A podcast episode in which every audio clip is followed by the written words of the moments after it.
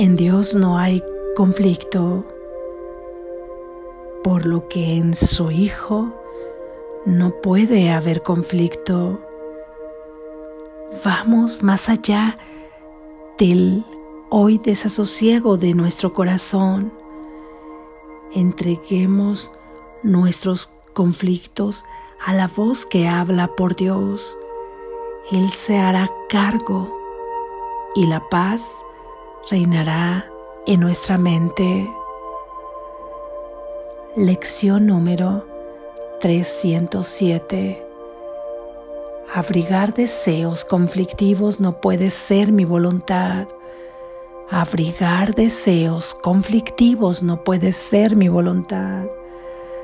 Abrigar deseos conflictivos no puede ser mi voluntad. Padre, tu voluntad es la mía y nada más lo es. No hay otra voluntad que yo pueda tener que no trate de forjar otra, pues sería absurdo y únicamente me haría sufrir.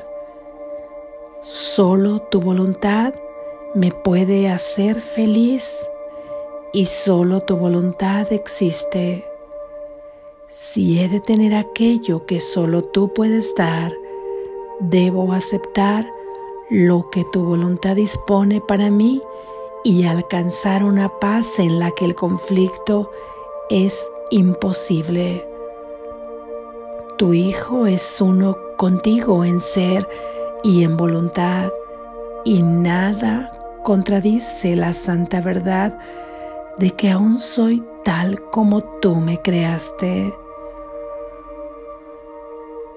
Y con esta plegaria nos sumergimos silenciosamente en un estado en el que el conflicto es imposible, pues hemos unido nuestra santa voluntad a la de Dios en reconocimiento de que son una y la misma. Amén. Gracias Jesús. Reflexión. Analicemos nuestros deseos, nuestras decisiones, aquellos por los que luchamos, nos esforzamos o por los que realizamos actividades para que se cumplan o aquellos que solo permanecen ahí en la mente, velos ahí con calma y con honestidad, cualquiera que en este momento te venga a la mente, toma uno, toma ese deseo que ya has llevado a cabo o que solo está ahí en tu mente y que quisieras llevarlo a cabo o algo que quisieras que se resolviera de tal o cual manera, siendo ese tu deseo que algo, una situación, se resuelva. Observa cómo cada deseo de resolver una situación de una manera o algo que quieres alcanzar siempre tiene una contrapartida o varias contrapartidas, porque no es que sientes la certeza de decidir o desear solamente algo, sino que cuando te decides por algo, estás pensando con nostalgia que tal vez hubieras decidido otra cosa o estás imaginando que haber decidido otra cosa hubiera sido mejor o que tal vez esto sea lo mejor que has decidido queriendo justificar tu decisión. O que hubiera sido mejor si hubieras decidido otra cosa. Porque en cada situación y en cada deseo siempre se manifiesta esa otra o esas otras versiones de ese deseo o de resolución de alguna cosa dices, por ejemplo, si en esta situación yo decidiera tal o cual cosa, me gustaría mucho porque esto vendría a resolver tal y tal situación. Y me gustaría que, es un ejemplo, tal persona se fuera, pero también me gustaría que se quedara y me gustaría yo poder em, realizar este proyecto, pero también requeriría ese tiempo para esta otra cosa. Y quisiera eh, viajar, pero a su vez me gustaría quedarme. Y quisiera tener este reconocimiento, pero a su vez no estoy dispuesta a hacer tal cosa. O estoy dispuesta a hacer esto, pero no quisiera aquello. Siempre hay algo, una nostalgia del vacío de lo que hubieras querido decidir o el conflicto y la culpa de haber decidido algo cuando piensas que debiste haber decidido otra cosa, o ahí la inquietud de no saber bien qué quieres, de tener este trastabilleo, cuando le entregas al universo tu deseo, cuando te dices a ti misma que deseas, es un juego, es como si estuvieras creando una escultura con una masa con plastilina y dijeras voy a realizar tal cosa y después se deshiciera y dijeras mejor tal cosa, se volviera a deshacer y dijeras mejor tal cosa. ¿Cómo puede ahí haber paz? ¿Cómo puede haber sosiego? Y definitivamente una vez que aparentemente decides por algo, no vendrá la satisfacción, satisfacción plena a ti o la certeza o la paz de haber decidido eso que tú querías, por lo que siempre estamos en conflicto. A veces ese conflicto es totalmente claro y lo podemos ver y lo podemos reconocer. Y a veces ese conflicto está muy oculto está ahí en el inconsciente apareciendo en forma de herida en cualquier momento que se presenta, en forma de sufrimiento, en forma de cansancio, en forma de angustia, porque es angustiante vivir en la incertidumbre, resulta angustiante vivir en la no decisión y en el conflicto, eso simplemente trae somatización de lastimadura en tu cuerpo y sufrimiento. Sí, en Dios no puede haber conflicto y nosotros estamos hechos a imagen y semejanza de Él, o más correctamente dicho, creados por un pensamiento de nuestra fuente misma, a imagen y semejanza de ella, nosotros tampoco podemos tener estos conflictos. Y sin embargo, los estamos experimentando en este mundo de sueño. Claramente hay que hacer esta distinción en este mundo de sueño, porque en tu verdadero ser no puedes tener conflicto. Y si lo estás teniendo en este mundo de sueño, quiere decir que claramente estamos pensando que existe una voluntad totalmente contraria a la de nuestra fuente la voluntad de Dios, de la fuente de, del Padre, Madre, de el origen de todo lo creado, es que tú seas perfectamente feliz. Es claro que en el conflicto no se es feliz, es como si constantemente estuvieras en guerra. Y si no somos felices, quiere decir que esta no es la voluntad de Dios. Y si esta no es la voluntad de Dios, ¿de quién es esta voluntad de estar en conflicto? Es de esta vocecita, de este pequeño ser que hemos creído que somos, que es esta voz egoica, egótica que nos está dirigiendo y a la cual es claramente conveniente que permanezcamos en el conflicto.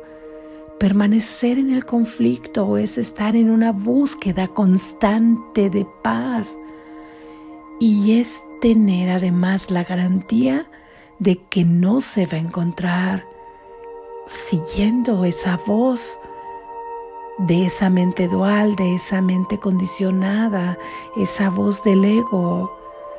Es claro que no vamos a encontrar la paz, pero al mismo tiempo nos dice que busquemos a sabiendas de que ahí no habremos de encontrar, por lo que ya se está dejando asomar con meridiana, meridianamente se está dejando asomar que entonces si yo sigo la única voluntad posible que existe, que es la de mi Padre, no escucharía esa pequeña voz que me está dictando siempre el conflicto y la culpa, que siempre me está diciendo, ¿por qué dijiste esto? Debiste haber dicho aquello. ¿Por qué hiciste esto? Debiste hacer esto o no debiste hacerlo, o si debiste hacerlo, o debiste decir, o debiste callar, o debiste actuar, o en el pasado, hace tanto tiempo, hiciste o dijiste determinada cosa, trayendo culpa, trayendo conflicto, trayendo dolor, trayendo sufrimiento. Esto es muy conveniente porque te hace creer en esa densidad que tú no puedes ser otra cosa más que ese pequeño ser con el que te has identificado, que eres ese cuerpo que somatiza, que además no sabes tomar decisiones, que no sabes ni cuáles son tus deseos, que estás confundido y que además no te es posible alcanzar una paz absoluta ni inquebrantable, ya que no eres merecedor de ella y no eres merecedor porque entonces no eres digno de ser amado y no te amas. Todos estos mensajes van permaneciendo ahí ocultos sin que salgan verdaderamente a la conciencia. Pero es ahora que queremos verlos, queremos encontrarnos con ellos y reconocer que sí hemos estado en conflicto la mayoría de las veces. Tal vez, muchas veces cuando tú has permitido ser inspirado por la voz que habla por Dios, has tenido ya muchos atisbos en los que has tenido la certeza de desear solo algo. Es el deseo de la paz de Dios, por lo que cuando ese es nuestro desideratum unificado en cada una de las mentes que al final es una sola y en cada uno de los corazones que vamos a decirlo así figurativamente laten al unísono en el amor de Dios. Cuando ese es nuestro único deseo, no hay conflicto. Y todo lo demás son actividades, tareas, decisiones, funciones, desarrollo de dones y talentos aquí en este mundo de sueño que se desarrollan simplemente para apoyar el plan de Dios para la salvación y para expander el amor de nuestra fuente ahí no hay conflicto y eso tú lo puedes ver por el nivel de satisfacción y de paz que sientes en tu corazón cómo es que podemos ir decidiendo esto cada vez con más y mayor frecuencia hasta que se vuelva un hábito y ese hábito nos lleve a identificarnos con nuestro verdadero ser. Pidiéndolo y lo estamos pidiendo ya en esta idea de esta lección. Abrigar deseos conflictivos no puede ser mi voluntad y toda la frase o las frases en las que se divide esta lección que comienza con una plegaria es una petición a nuestro Padre y un recuerdo que nosotros no podemos tener una voluntad distinta a la de Él, que es solamente su voluntad la que queremos poder ver con claridad y con certeza. Vuelve a escuchar la idea de hoy, cómo es que comienza con esta hermosa plegaria. Practiquémosla durante todo el día y tu derecho es a tener la paz. Tu derecho es que eres amado y que puedes amar. Cuando estés escuchando una vocecita, vocecilla que te dice lo contrario y parlotea y parlotea trayendo conflicto a tu mente, recuerda que tú no puedes estar ahí, que eso es simplemente un sueño y una ilusión, que tu derecho es estar sin conflicto y en la paz profunda, absoluta e inquebrantable de Dios. Practica esta idea. Te vuelvo a recordar que es la práctica la que nos lleva a la experiencia Practica con toda confianza y cada que estés ahí frente a un conflicto recuerda que eso no tiene por qué ser así, que tu derecho es a la paz de Dios, a la paz de Cristo. Despierta, estás a salvo.